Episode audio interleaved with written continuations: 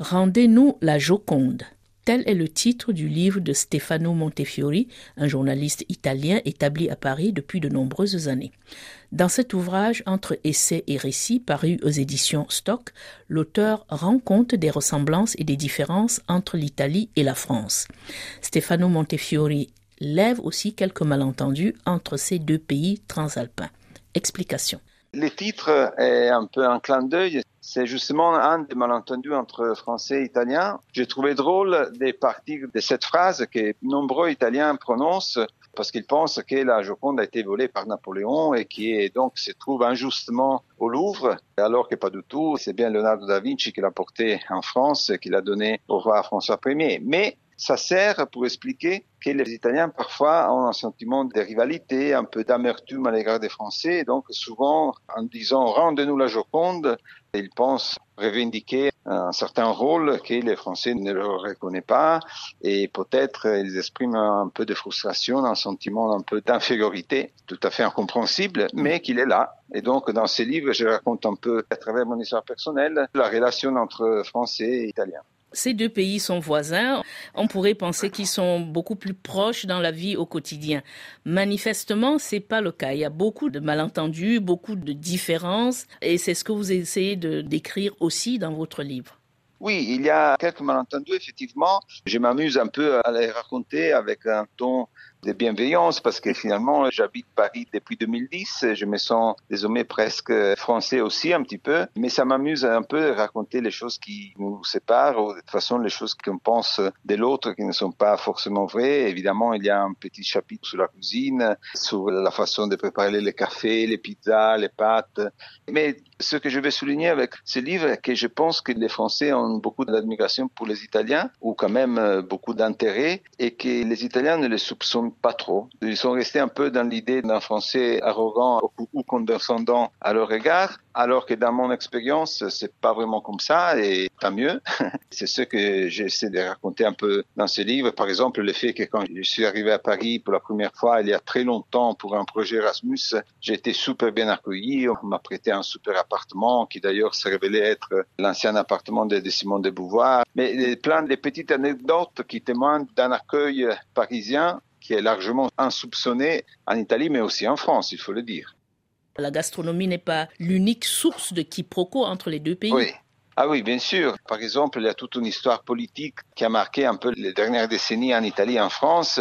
Parfois, les Français n'ont pas saisi vraiment l'importance et la gravité des années de plomb, comme on les appelle en Italie. Et donc, parfois, j'ai eu l'impression qu'on avait un peu un regard romantique à l'égard de ce qui s'est passé en Italie dans les années 70. Mais ce regard romantique à l'égard de l'Italie comme les lieux de vacances, du soleil, des gens sympas et des gens intelligents, un peu malins, c'est quelque chose qui est constant dans l'attitude des Français, je trouve. Et parfois, évidemment, c'est motivé, mais parfois non. Et alors, euh, par exemple, comme dans le cas de la politique, comme dans le cas des années de plomb en Italie, essayé un petit peu de, de souligner qu'il y a des différences.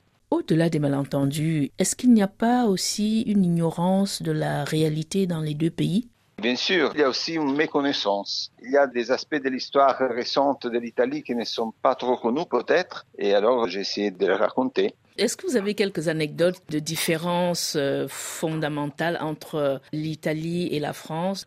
La première qui me vient à l'esprit est le fait que l'Italie a toute une tradition des régions et des villes même plus, plus importantes. L'Italie a des particularités locales tellement fortes que parfois on a l'impression de changer des pays en changeant des villes. Par exemple, je rencontre un peu mon expérience. À cause du travail de mes parents, je passais de La Spezia à Gênes, à Pise. Ce sont trois villes tout près, deux régions à côté. Mais quand j'étais enfant, c'est comme si j'avais changé vraiment des pays, des réalités totalement différentes, des langues différentes. J'ai changé d'école, je comprenais pas ce que me disaient mes copains. Évidemment, ça arrive aussi en France. Il y a la rivalité entre Paris-Marseille ou d'autres villes, d'accord. Mais c'est moins marqué. Et en Italie, par exemple, il y a un dualisme entre Rome et Milan. Milan, la grande ville de l'économie, des médias, que je retrouve pas trop en France.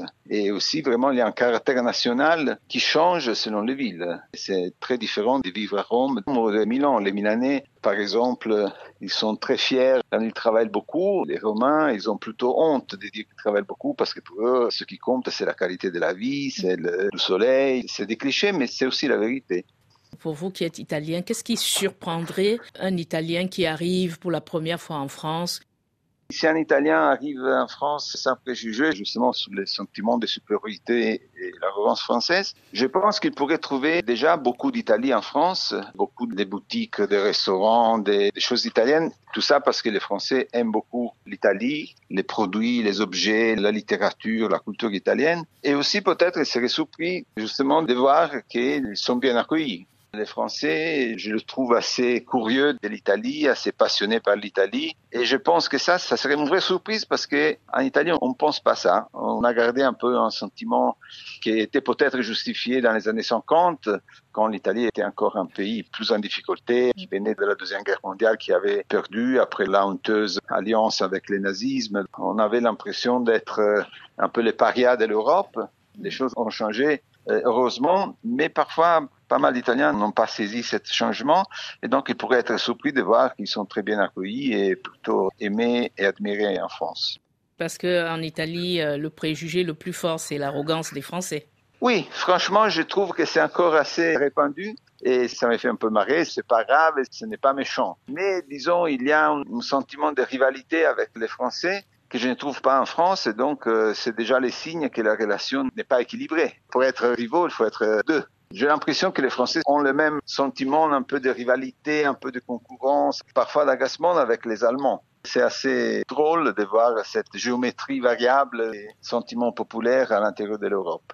Un Français qui arrive, par exemple, en Italie, débarrassé des préjugés, qu'est-ce qui le frappe de prime abord? Je pense que, par exemple, il pourrait être surpris par le fait que la société italienne n'est pas encore diverse, plurielle comme l'est la société française. Je trouve que la France est une société où les minorités sont visibles et font partie de la société de façon visible. En Italie, on est sur ce chemin, mais c'est encore difficile. Par exemple, au dernier festival de Sanremo, dont je parle dans mon livre parce que c'est vraiment quelque chose de central de la société italienne, autre chose que peut-être les Français ne saisissent pas, mais pendant une semaine, chaque année, l'Italie s'arrête. Tout le monde ne parle que du Festival de Sanremo et tous les médias sont centrés sur le Festival de la chanson. Dans les dernières éditions qui viennent de s'achever, un des chanteurs qui est arrivé dans les premières positions est un chanteur italien d'origine tunisienne qui a chanté Sono un italiano, je suis un italien, et qui a expliqué vouloir être considéré italien comme tous les autres Italiens. Je pense qu'en France, un chanteur français d'origine tunisienne, il est français. Voilà, personne ne lui demande des déclarations d'appartenance. Alors qu'en Italie, c'est encore le cas parce qu'on n'a pas encore trop l'habitude. C'est une différence que peut-être un Français pourrait remarquer s'il voyage en Italie et il ne voit pas des animateurs ou des journalistes issus de la diversité par exemple.